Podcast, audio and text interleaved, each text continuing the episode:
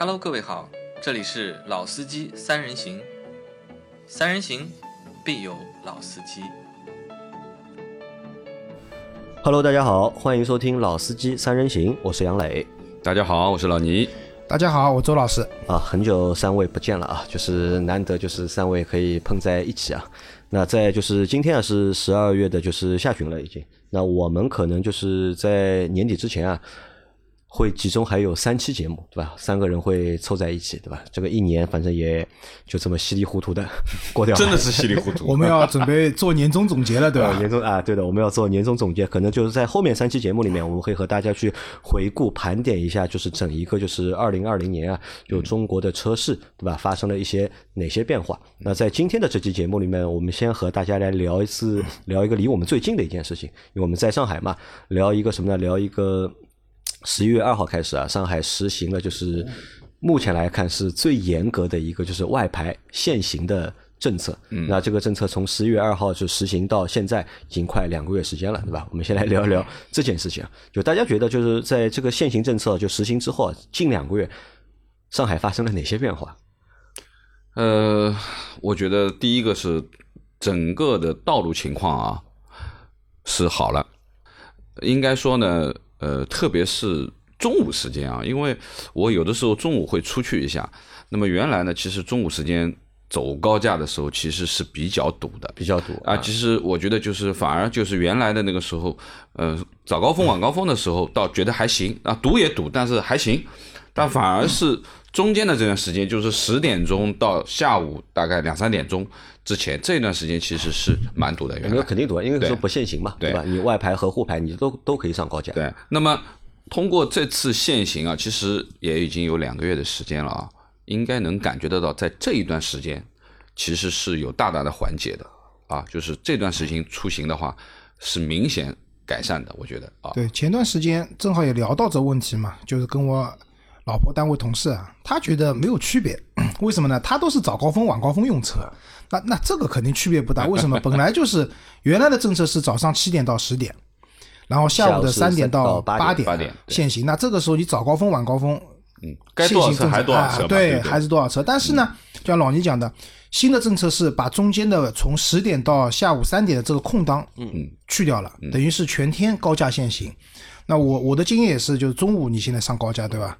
看有种在上海有种过年的感觉过年，没有车，对吧？路况真的是非常好，可能就是偶尔几个路口就是下匝道，嗯，可能会有一些小堵，但是在高架上开的话是非常通畅的。啊，而且你看这个政策对对我们三位来说，其实还是蛮有利的，因为我们这工作时间啊就不太固定嘛，对吧？对白天在外面跑的就时间会比较多一点，对平时一直要出去试车啊，要去就是哪里开会啊，白天外跑的机会比较多，对，所以呢，就是你看这个政策对我们来说其实还蛮好的，对吧？那其实你看这个政策实施现在两个月，对吧？其实目的我觉得是达到了。对吧？效果也也有了，已经。我听到了杨老师的浓浓的凡尔赛文学的感觉，啊，怎么说？就是秀优越嘛，因为你有沪牌，啊？我是沪牌，对吧？那讲到沪牌啊，就是其实这个政策出来以后啊，其实还有个很大的影响是什么？就是沪牌的拍卖，沪牌一下子就大家知道，就今年上半年开始，一直到可能整个夏天，其实沪牌还是蛮好拍的。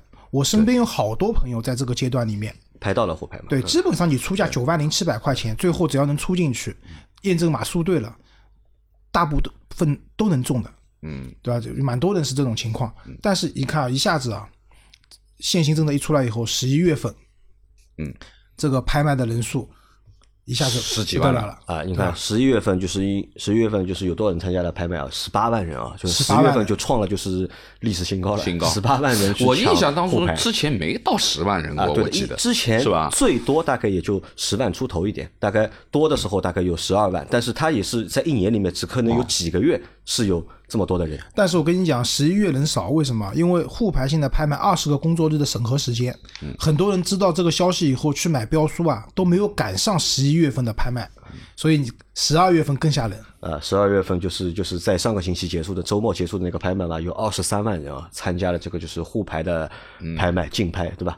那发放额度只有一点四万张，对吧？你看这个比例、啊，一点四万其实已经是蛮多的数字了。对，去年只有几千张，去年的话，八千一九张这样子年都是在六千就是八千到九千张左右每个月嘛，对，八九千张，一年十万张10万张的量。像今年年的话多了，多发了五万张牌照，嗯也是为了刺激消费嘛，为了刺激消费。对，那你看，而且就是我们很多的就是朋友和我说啊，就是他们黄牛啊，就是那些代拍的公司啊和我说，他们预估啊，就是一月份，就明年的就是一月份啊，就是过二十五万。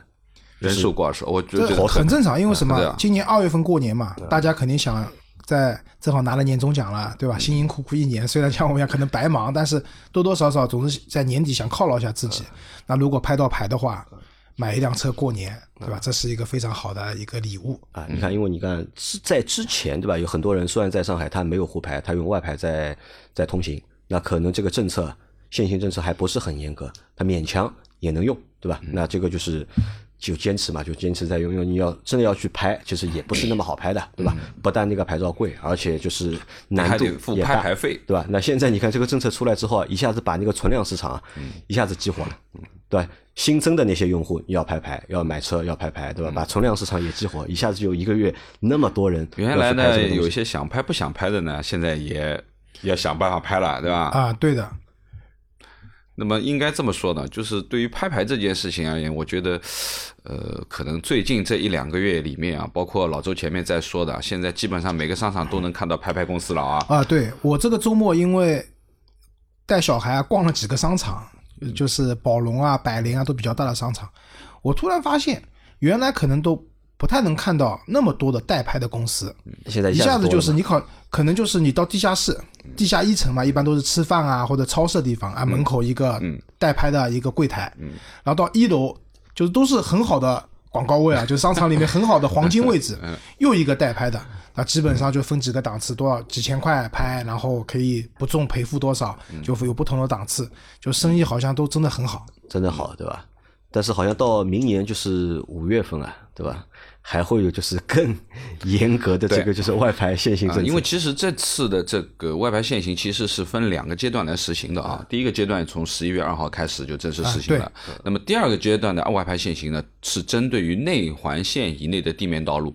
那当然，它不是从早上七点钟到晚上八点钟，它而是限高峰，也就是说原来的早上七到十，下午的四到八，那么这个时间上面啊，四到七应该是。对，四点啊四到四点七到七点，那么这个是呃，我觉得就是说到明年五月份，其实很快啊，因为现在年底了，马上一月份过完年，啊还有五个月基本上就就到五月份。其实只有四个月时间，它是从五月二号开始，呃，就是五月的长假结束的第一天开始的。对对，那么所以说呢，这一部分其实我觉得未来啊，就是外牌在整个上海的活动的这个这个，特别是我们说的这个中心区吧，这个活动会大大的减少啊。那大家可以去想一下，就是其实有的。呃，有的一些外牌可能还是住在市区中间的这个位置，啊住在内环嘛，那你也就意味着你早上你就不要出来了，你到中午才能出门，对不对？你晚上你必须得赶在 四点钟、三点钟就要往回走了，啊要么就是你不可能8点以后再啊那你就八点以后见了。啊，这个蛮痛苦的。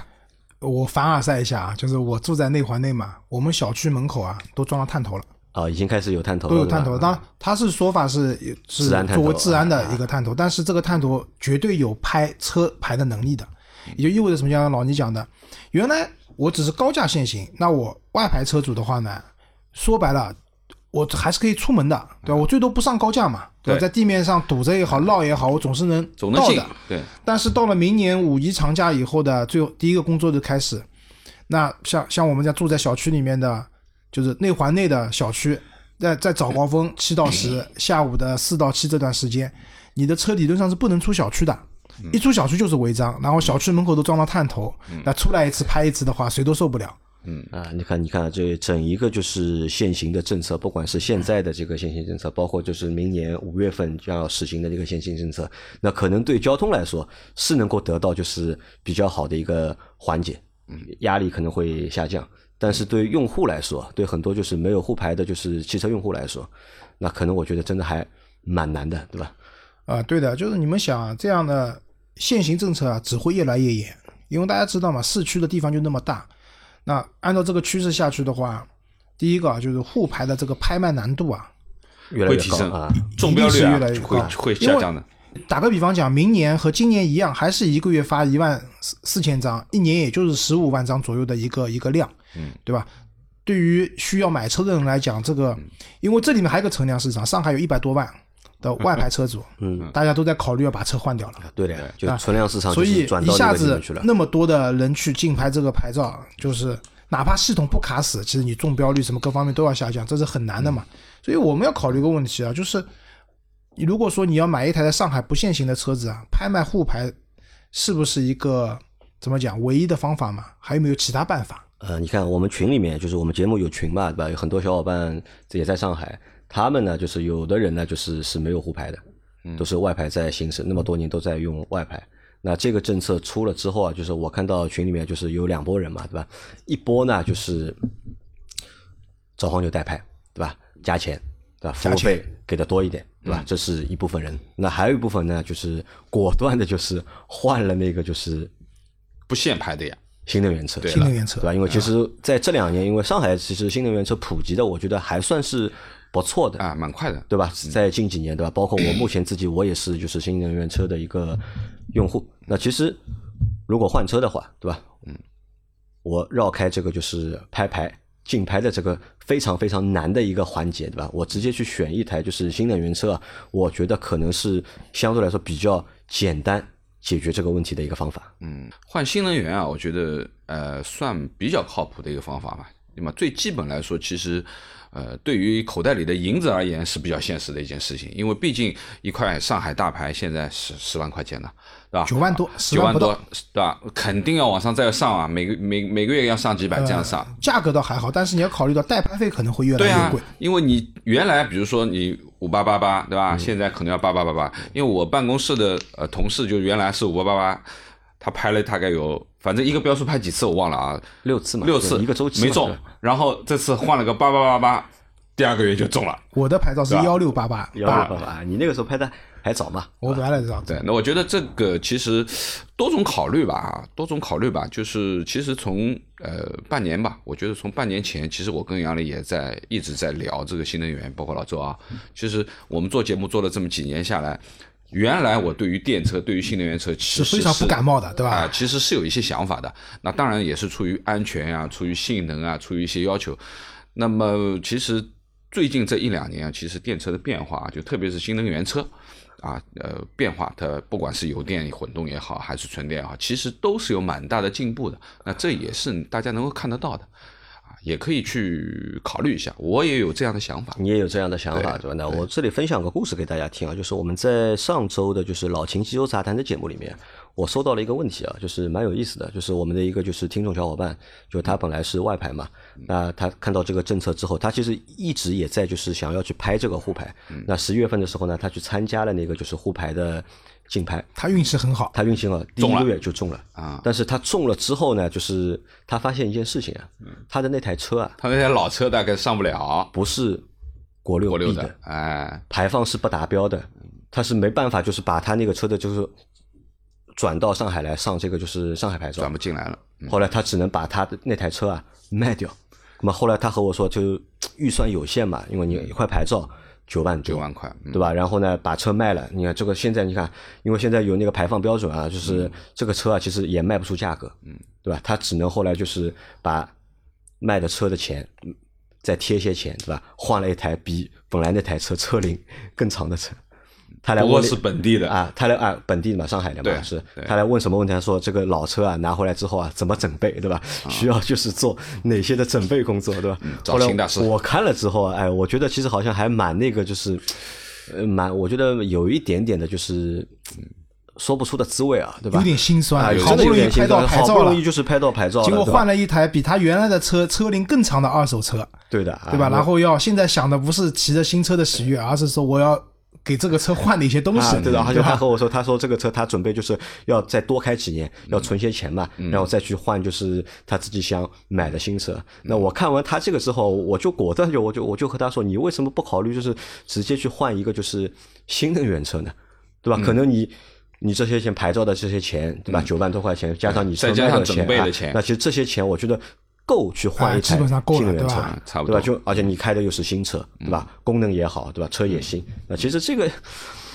我相信啊，就是有很多的用户啊，他们有不同的就是消费的观念嘛。那我们节目其实我们推荐的是一个就是理性的一个就是汽车消费观消费价值观嘛。对但在这样的一个情况下，在你没有外牌啊，你没有沪牌，对吧？你预算又有限的情况下面，那我们觉得就是换一个新能源车，其实真的是一个比较实际或者比较靠谱的一个做法。嗯，对，因为为什么这样讲啊？就是新能源车嘛，那一个是什么东西啊？就是车子现在的价格，对吧？它你你要考虑一张沪牌将近十万块钱的价格的情况下呢，其实买这个车其实它是有一个现金价值在里面的，因为牌照是免费的，对吧？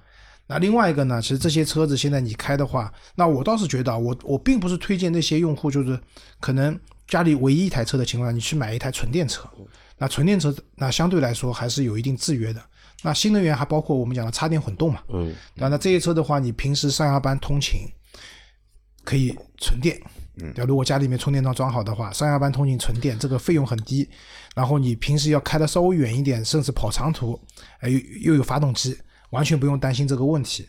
所以我觉得在这种情况下去考虑一台新能源的插电混动车是一个比较好的方啊式。，对的，因为如果你买纯电的话，可能会存在一个就是里程焦虑，对吧？家里只有一台电车的话，这个肯定我觉得是不靠谱。如果换一个就是插电混动的话，那相对来说就是可以解决掉很多问题了，可以。但是我看到老倪的表情好像有点不太同意我们的讲法。呃，我是这样觉得，就是因为对于插电混动这个车型啊，其实我一直原来是保留意见的啊。我觉得就是说，因为因为现在很多的车啊，有插电混动的，也有纯电的，对吧？也有纯油的，这同一款嘛，对不对？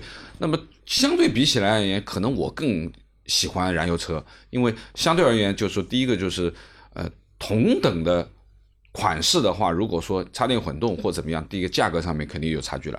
我认为就是说燃油车可能会更便宜啊，如果新能源车会就啊，或者说插电混动可能会啊会贵嘛，因为它本身在汽油机上面它还要有电机，对不对？那么包括可以说可能要差个几万块钱，我觉得是可能是必须的。那么另外一个呢，就是其实从呃未来的这个这个保值率而而言，其实我觉得这也是一个问题啊，这也是一个问题。其实老倪这个讲法呢，搁在两三年以前，我认为是正确的。就你在买琴的时候，对吧？对，就是，但是啊，现在的话，我只能讲这个有点老黄历了。哦就为为什么这样讲？那首先是这两年啊，就是新能源车也好，包括插电混动的车子也好，这些车子的进步和变化是非常大的。啊，这我承和认和早些年真的的是不太一样。就当年我开那个车的时候，这个一旦没电了，这个抖动你是完全没法接受的，对吧？但是现在的车这这这方面都没都不成问题了，对吧？这是相对一个问题啊。然后另外一个插电混动的车子啊，你刚才讲到有同版本嘛，对吧？就是可能它有燃油版。其实插电混动这个车子，你不管在动力上各方面，它其实驾驶的感受啊。是要超越它的燃油版的，至少在动力这种输出，然后你在纯电的时候，它的那种静音性没有震动的 NVH 的表现，它其实超越燃油版的。嗯，那至于你讲价格，对吧？其实现在没有你想象中那么贵了。因为我印象当中就是，如果是插电混动的车型啊，可能都要在二十万左右。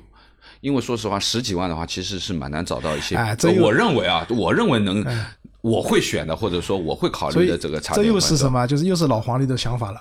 其实现在的插电混动车没有那么贵了，真的是有很多车子是跟它的油车的价格是差不多的，对吧？贵的有宝马五三零，对吧？现在落地四十四万，和五三零的燃油版的价格真的差不多，所以它卖的非常好，啊这个这？个差不多。然后我们待会儿要讲的一些车型也是这种情况。然后另外一个，你讲的关于保值率这个问题呢，那不可否认，新能源车的保值率确实存在一些问题。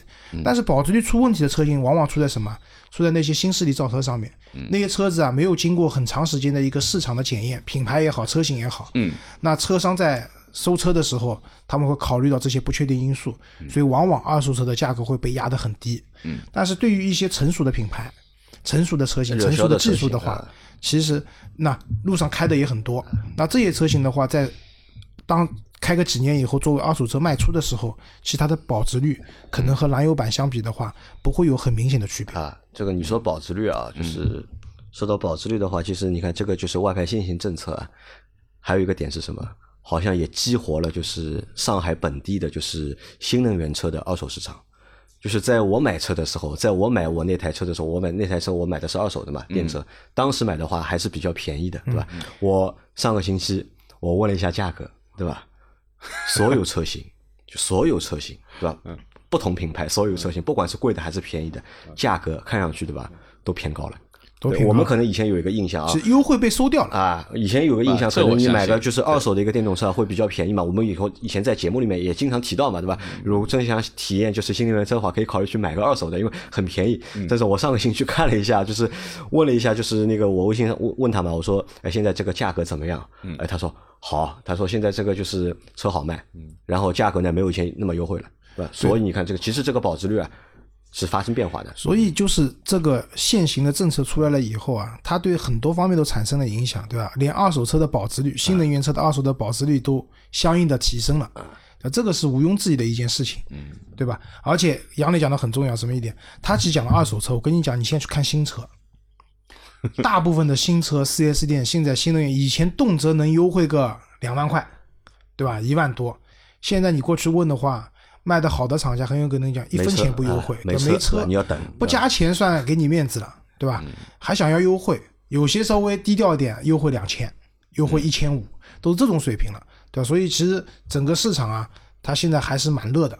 嗯的确，好，那我们现在啊，就是老老倪前面说嘛，对吧？他觉得就是十到二十万之间，对吧？就是能够选的车很少，对吧？那其实能够选的车还是蛮多的，还是蛮多的真的还是蛮多的。这个可能还是我对于呃新能源这一块可能还不是特别的呃特别的关注。啊，那我来帮你介绍一下，因为我们前面半段嘛，节目是我们聊了这个就是外牌限行，对吧？这个政策带来的一些就是连锁的反应。那后面半段呢，我们来和大家介绍几个就是我觉得就是我在最近就是市场上看，我觉得还蛮有意思或者蛮靠谱的这些品牌嗯和车型。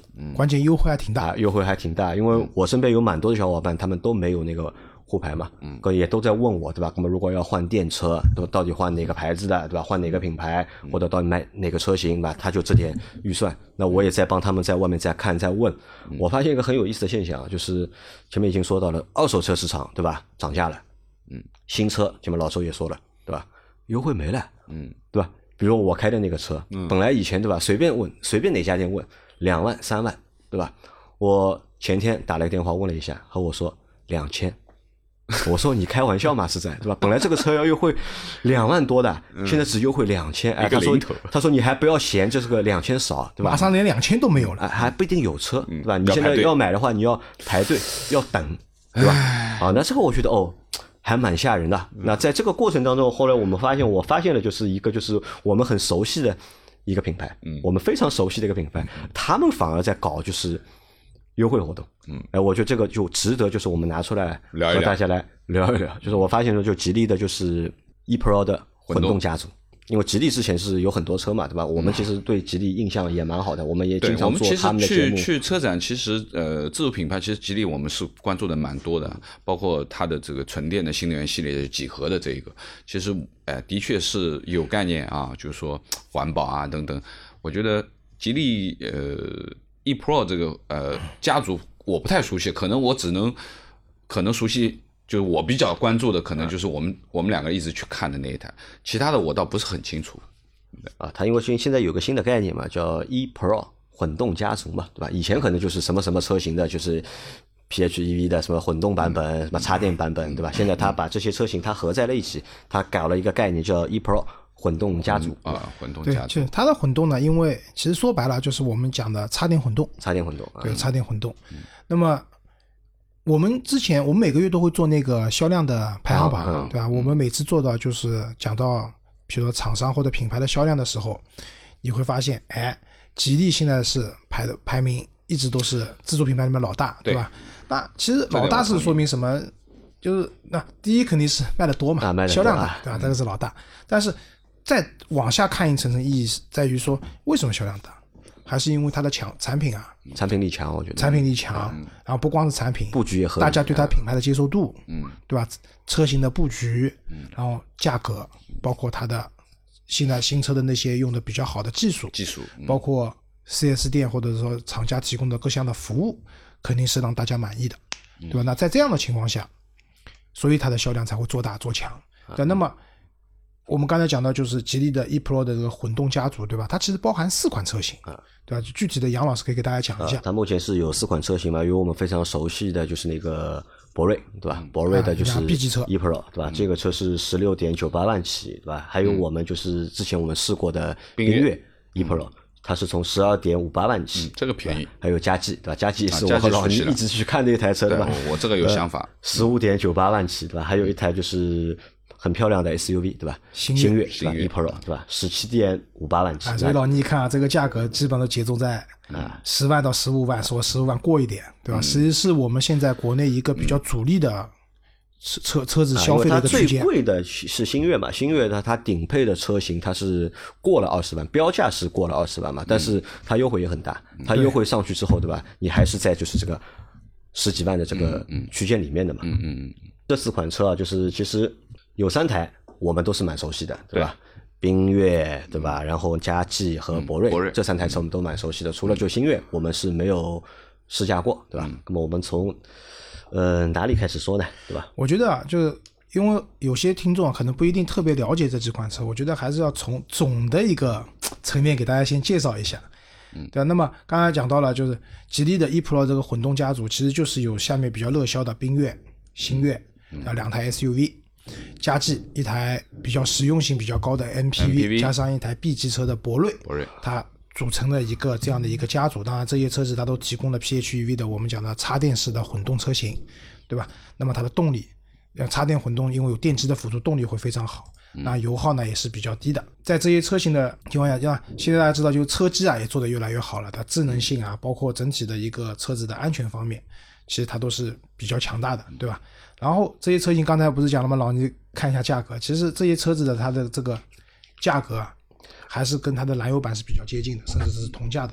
当然，这个当前肯定有版本的差异嘛，对吧？但是确实你是可以花到原本买燃油版的这样的一个预算，去买到一个不需要额外拍牌照的一台插电混动的车型。它有的车型是油电同价的，就它的就是燃油版的价格和就是那个插电版的价格，嗯，是差不多的，接近，有的甚至是更低，对吧？这个我觉得是蛮。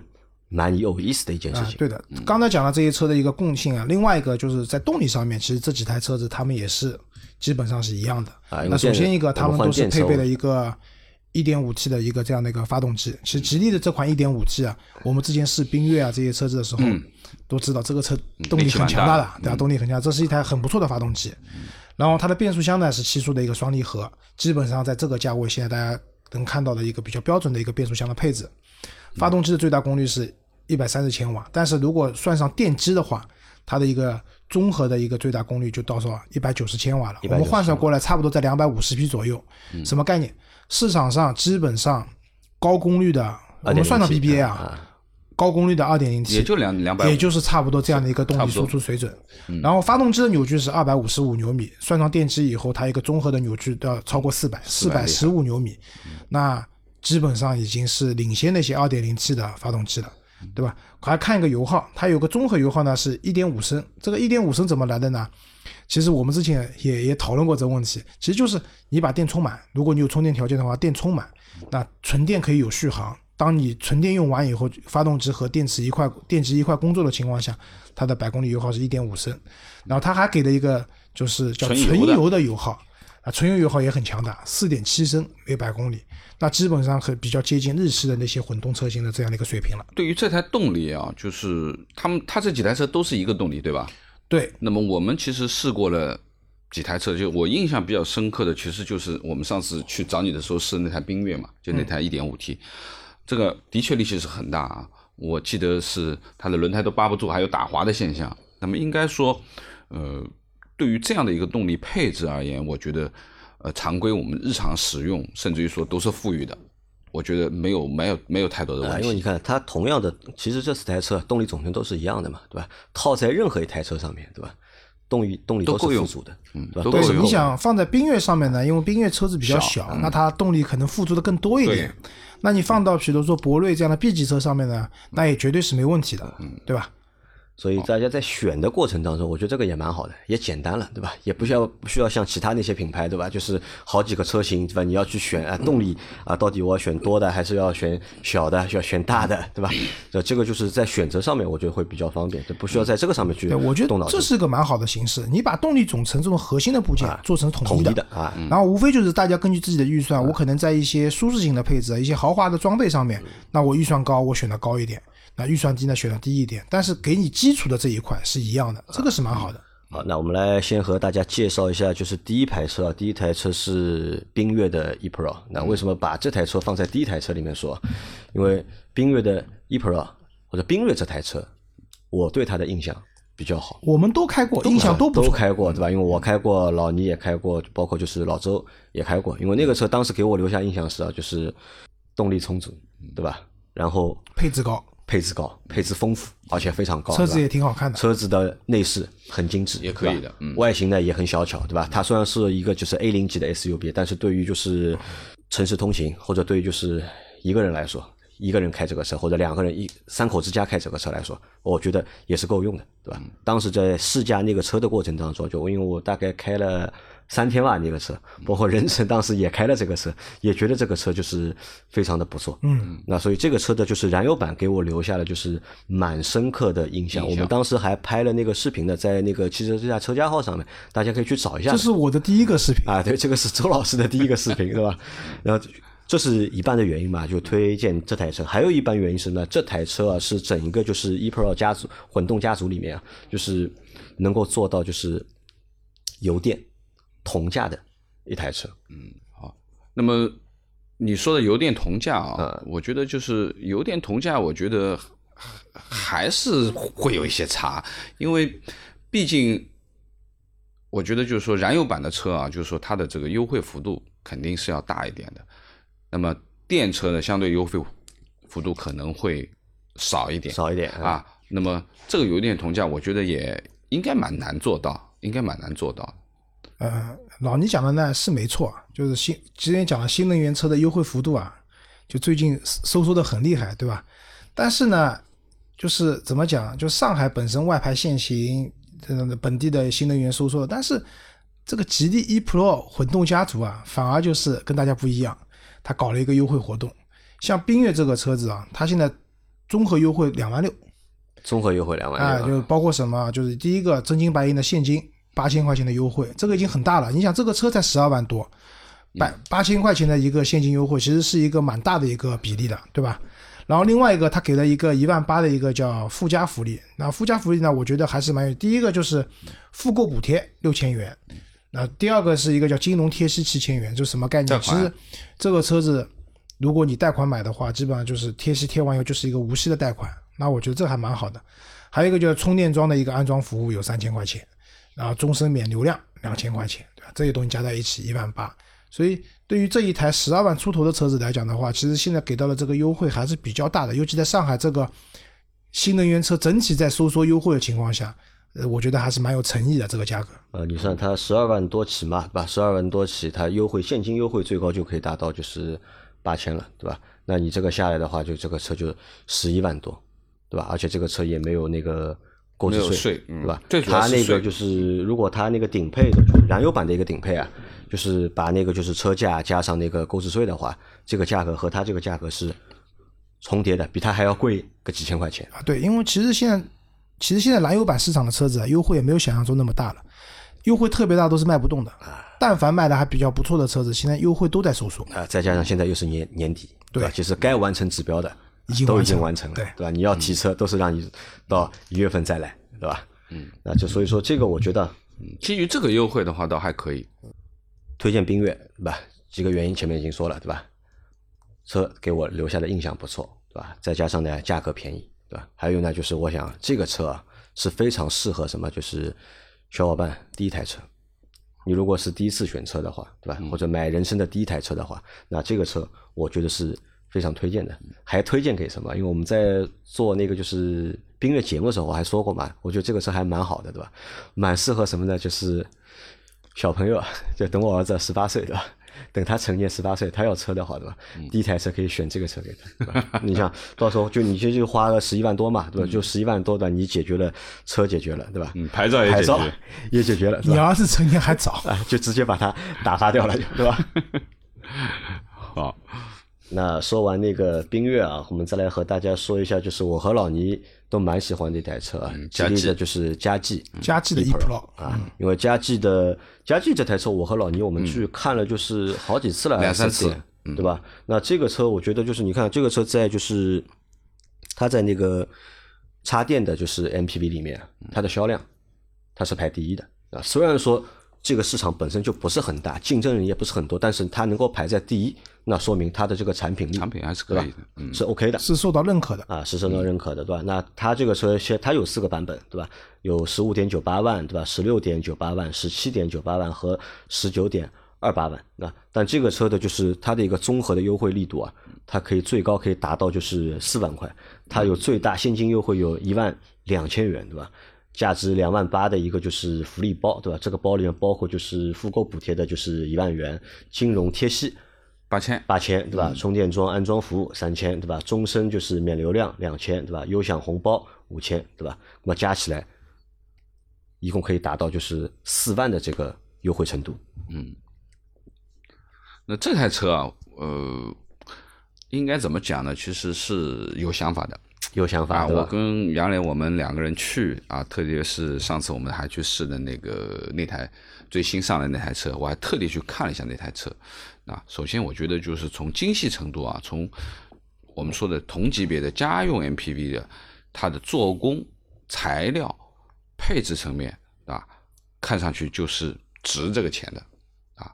我觉得这个倒是值的这个钱。你想，佳绩这个车在同级的就是家用 MPV 里面啊，配置最丰富的一台车。对，所以买这个车啊，对于家庭来讲啊，我认为是什么一步到位的一台车子，牌照问题解决了，对吧？然后这个车子有六座，有七座，对吧？而且现在七座车也不用年检了，对吧？所以买这个车的话，基本上解决一家，就上有老下有小，一家的这种出行，像老倪这种情况也是这样的，对吧？我们有个小伙伴就听友啊，就苏大密对吧？他其实看这个车，他看了很长时间了，他已经看了大概一一年多了，已经对吧？那我说你看怎么还没出手呢你就买啊，对吧？那他说就是他预算不够，他说他预算不够，对吧？那我说你，那我觉得在现在这个情况下面，我倒会推荐他，回头要么给你把你的沪牌卖掉，对吧？我我说你把你的沪牌可以卖掉了，对吧？直接换一辆，啊，直接换一台这个车，嗯，对吧？对把自己手上的车卖掉，沪牌卖掉，对吧？直接可以买一台这个就是而且又是加急的 E 贴息，对吧？不够差点钱嘛，直接贷款解决问题，对吧？嗯然后它的牛肉可以装满满的一车，特别棒。对 一步到位，对吧？嗯啊，那说完了这个就是缤越的 e Pro 和佳绩的 e Pro，我们再来看看就是吉利 SUV 车型当中最好看的一台车，就是星越的 e Pro。这台车我倒不是太熟悉啊，你不太熟对吧？不太熟悉。那你星锐你熟吧？新锐有印象，那你说的视频就是你拍的，我我我新锐我就没没印象了。新锐嘛，就是那个嘛，就是那台特别像那台车的嘛，对吧？啊，我觉得这台 SUV 可能呃，你你跟老周谁更熟悉一点？这台车我们都没试过这台车，但是看能看的还蛮多的，因为这台车它这台车颜值很高，颜值很高啊，而且就是它配置好。回头我去看一下。那这个车它有几个配置啊？它有也有四个，对吧？十七点五八万、十八点八八万、十九点六六万和二十一点六六万。那么它有四个版本，那这四四个价格，它的一个综合的一个优惠啊，可以达到就是四万六千块，对吧？现金优惠最大是八千，对吧？还有价值就是三万八的一个就是附加的福利包啊，里面包括一一万块钱的就是复购的那个补贴，对吧？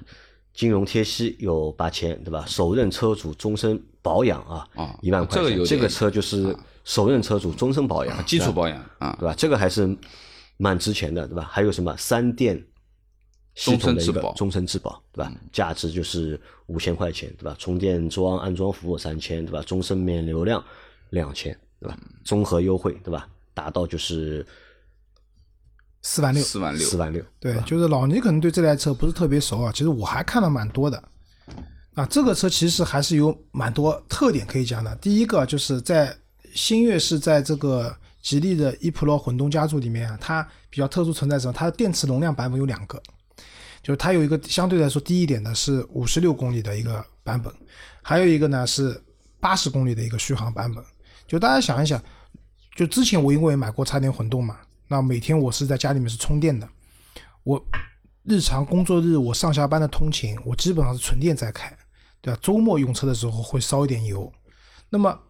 因为现在天冷了，大家知道天冷了以后纯电续航会缩水嘛。那五十六公里的话呢，对于一些上班比较远，比如说你来回有四十公里，我不够，甚至以上的，那你是不够的，对吧？啊，但你可以选择八十公里的版本啊，八十八十公里的话，基本上就够了。实实在差一点，你还可以用油补一点嘛。八十对我来说够了。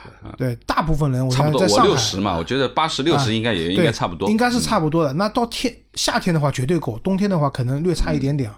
那么这样的一个情况，就是针对你不同需求的人，你五十六也好，八十也好，都是一个比较好的选择。在很多场景的下面，你就是把它当成一台纯电动车用，对吧？一个月一箱油，一年十二箱油，不是梦，嗯，对吧？这是一个。那第二个呢，就是刚才老聂讲的，就是很像那台车的情况。为什么呢？因为星越 E Pro 它也是吉利最新的那个 CMA 构架下的一个产物，对吧？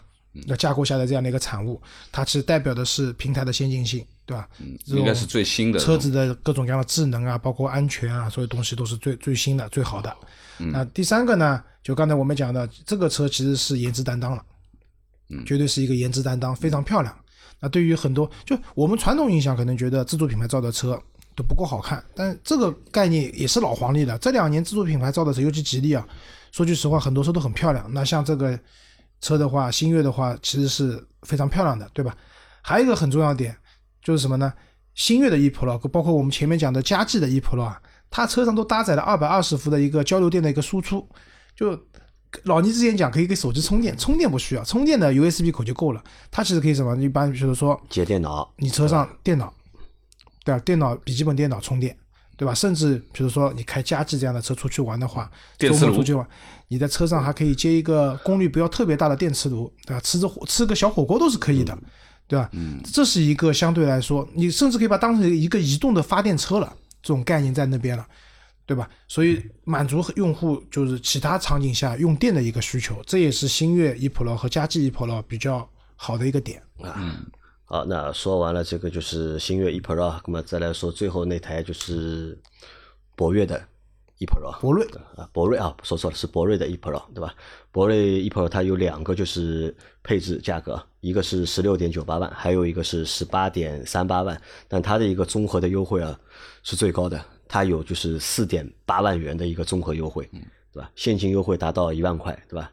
然后复购补贴是一万元，对吧？金融贴息八千，首任车主终身免费保养一万元，对吧？三电的就是终身质保五千元，呃，电装服务费，对吧？三千，对吧？终身免流量两千，对吧？你看这台车，你看它售价其实它就两个售价，十六点九八万和就是十八点三八万，但是它和那个就星越比的话，星越的话最高的那个售价是二十一万嘛。对吧？是二十一点六六万嘛？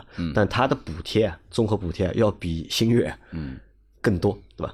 达到就是那个四万八，对吧？那说明啊，就是厂家对这台车应该是寄予厚望的，寄予厚望，对吧？嗯，那很正常，寄予厚望很正常。嗯，这个博瑞这个车其实是，其实我是有印象的啊，因为呃，我觉得。作为吉利标志性的一个车型吧，应该说，博瑞应该是吉利啊崛起的一个标志性的车型。对，就是说什么呢？就是从你能感觉这台车漂亮开始，我觉得博瑞是一个应该算是最少最早能够让大家有这样的认知的一台车。因为作为一台中级车的话，那么它也是其实也是最早的一台车型啊。应该说外界其实呃觉得就是说，其实我们很多自主品牌不太应该去。去进驻我们说的 B 级市场，因为 B 级市场其实是合资品牌的天下。对对对，但是其实这么多年以来，其实这台车其实一直是还有，就说路上能看得到的。有竞争力的，这个车是有竞争力。但这台车其实呃销量的情况也不错，也不错。它连续四年是就是自主品牌 B 级车销量的就是第一名，对吧？它累计已经销售超过了就是二十万台车，对吧？你像 B 级自主品牌的 B 级车，对吧？一年能卖五万台，对吧？那我觉得这个其实啊，已经很不错了，这个销量已经。嗯是那另外呢，就是这台车其实还可以看到更多种车型啊，比如说警车啊、军车啊，包括政府的用车啊，还有一些外交礼宾车啊。其实这个呢，其实他们讲叫六加一嘛，叫最强身份啊。那么它也是呃四年三次成为两会的官方指定用车。那我觉得就是这个其实也是对于这台车很好的一个肯定啊。对那么毕竟大家知道官车有哪几辆啊？大家回头想一想中。国官车对吧？之前有两台官车对吧？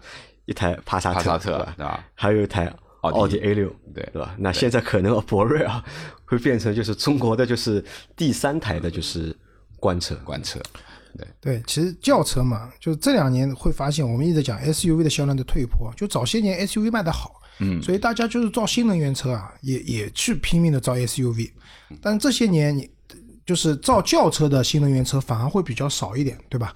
尤其插电混动这一块，像这个 B 级车市场的插电混动这一块几乎没有，我都觉得。好，那这些年你看 SUV 的热情退去了，大家买车其实还是又回到了轿车市场。你看现在轿车市场的销冠一个月能卖五万台、六万台车了，对 SUV 反而以前的销冠只能卖到两万多台车了，三万、？两万，两两三万的样子的。那其实吉利比较早的就进入了这样的一个新能源的 B 级车的市场，就轿车的 B 级车市场。我觉得这个布局啊还是很有前瞻性、有眼光的，对吧？未来的话，大家其实还是会把眼光放在轿车，大家也希望买大一点的这种 B 级车的轿车的话，甚至是旗舰型的车型放在轿车上面的。那博瑞的 e Pro 啊，无疑是比较早的就进入了这个市场，占据了一定的这种先导的地位，先占据先机嘛，还是很明智的。很明智，对吧？而且我觉得，你看前面我们说了，就是一共说了四个车型嘛，对吧？就两台 SUV，对吧？一台小的，一台紧凑型的，还有一台家用的 MPV，再加上这个轿车，对吧？又是台 B 级的轿车，那等于在这个就是 ePro 混动家族里面啊，就是各种车型它都有，对吧？都有可以满足就是不同用户的就是不同的需求。需求，那你说其缤越 ePro 对吧？那可以就是给就是年轻的用户选择，对吧？嗯星越，嗯，ePro，那其实也可以给年轻用户啊，但是对对这个车的要求更高一点，对对预算高空间对对吧？嗯对配置要求更高一点，对吧？你的佳绩的 ePro 可以满足就是家庭的用户，对吧？那你这个就是博瑞的 ePro，那可以满足什么？满足一些就是年纪偏大的用户，对吧成熟的用户选择，对吧？相对来说，它的这个就是 ePro 混动家族这个产品的一个布局啊，也是非常的就是均衡。基本上方方面面都照顾到了啊，，方方面面都能够照顾到。好，那我们这四台车介绍完了，对吧？我来问一下大家，就是你们会对就是这四台车里面，你们会对哪台车更感兴趣一点？我还是佳绩啊，佳绩啊，你还是对佳绩哎我还是想啊因为我觉得的确啊，其实你看老倪老倪啊，你现在自己有一台油车了，嗯，对吧？嗯，那你现在你宝宝也大了，对吧？那么出行啊，可能丈母娘也搬过来了嘛，现在是吧？这个问题不在于这里，问题是在于我们老司机走四方，我们跑了一次松阳以后，你老说我那台车坐的不舒服，那我就想要换一台坐的舒服的车。那你想，如果你要做长途旅行，要坐的舒服，那非 MPV 莫属了，是不是？独立的座位、宽大的座椅的，那么肯定，呃，这也是说实话，就是出去正常的城市穿越吧，我们不去说去走 off road 的这种路啊，那一台 MPV，我觉得肯定是要比 SUV、比轿车坐着更舒服，对吧？更好，那这也是我的一个考虑嘛。谁让我脚头比较散呢？脚头比较散的，那我倒是不是这么想的，我倒是从就是经济角度帮你考虑的，对吧？十几万，对吧？既解决了就是 牌照问题，呃这这这也要解决考虑了车的问题，啊这也要考虑解决了这个就是座位需求的问题。其实是因为钱的关系啊，但是老倪硬要掰一些大道理在那边。对吧？对你想啊，你现在你你岳父岳母现在搬过来了，对吧？你就一台车，对吧？你怎么坐五个人？因为你宝宝要坐安全座椅的，对吧？其实是没有办法坐的，对对对对吧？对对那老周会也相反老周会喜欢哪台里面？我的话，综合考虑车的大小，包括颜值啊，然后预算的话，如果我买的话，我可能比较偏向于星越。星越，对吧？对，因为我比较喜欢买一些新一点的车型，然后呢，对颜值也有要求，配置各方面都有要求。星越相对来说是比较符合我的这个，而且我买的话，我肯定买星越 e Pro 的八十公里的版本。这样的话，我回奉贤对吧？啊，奉贤我回去的话四十多公里嘛，然后基本上可以纯电开回去，可以纯电开回去，对吧？啊，好，那我选的话，我还是会选，就是我排在第一台的那冰月对吧就冰月的 e 那是 Pro 嘛。你为你儿子选的。啊，对，等我儿子，我儿子现在啊，现在还小，还还早了，对吧？等他十八岁，对吧？如果他十八岁，他要车的话，十六岁就可以了吧？十八岁，十八岁啊十，八岁才能考驾照嘛，对吧？等他十八岁，他要车的话，我会选择这种类型的车给我的小朋友。嗯，好吧，那这个车型我都介绍完了啊，就是还有一个点要和大家说一下，就是因为没有沪牌，嗯，出行的确是非常难的一件事情，对吧？拍牌照也非常难。那如果大家要解决解决这个问题的话，那真的是可以考虑一下，对吧？选购一台就是插电混动的新能源车。那吉利现在他们在搞的活动啊，也真的是非常的优惠，对吧？和其他品牌去比的话，他们的一个优惠程度啊，真的是很大。就是我们把它放在一个新能源市场去看，嗯，就是在大家都在不优惠、收缩优惠的时候，它能放出这样的优惠，其实是比较有诚意的。而且呢，就是时间啊也有限，对吧？因为他们这个活动到年底啊就结束了，到十二月三十一号就结束了。嗯，还有一周多一点时间。那么大家再考虑一下，就是我觉得啊，就如果该换的人啊，就是及时及时换。我为什么说及时换啊？现在是二零二零年的年底，对吧？你的二手车你要卖掉的话，嗯，现在可以卖了，嗯，不要拖到一月份，一月份就是一月份就是二21年了对了又多了一年了，对吧？到了明年少五月份就更不值钱了。啊，到明年五月份就更不值钱了，对吧？好吧，那还有一个就是说一下，就前面我们说的那些就是优惠啊，就是你如果要享受这些优惠的话，就是要记住一件事情的，你要去店里面啊，要把我们节目拿出来给别人看的，然后或者有个截图给销售看一下，你才能够享受这里面的这些优惠。好吧，那如果大家就是要动的话，就尽快抓紧吧也可以到现场直接放给销售听 啊。好，那我们的这期节目啊，也就先到这里了，感谢大家的收听，下期再见，拜拜。下期再见，拜拜拜拜拜。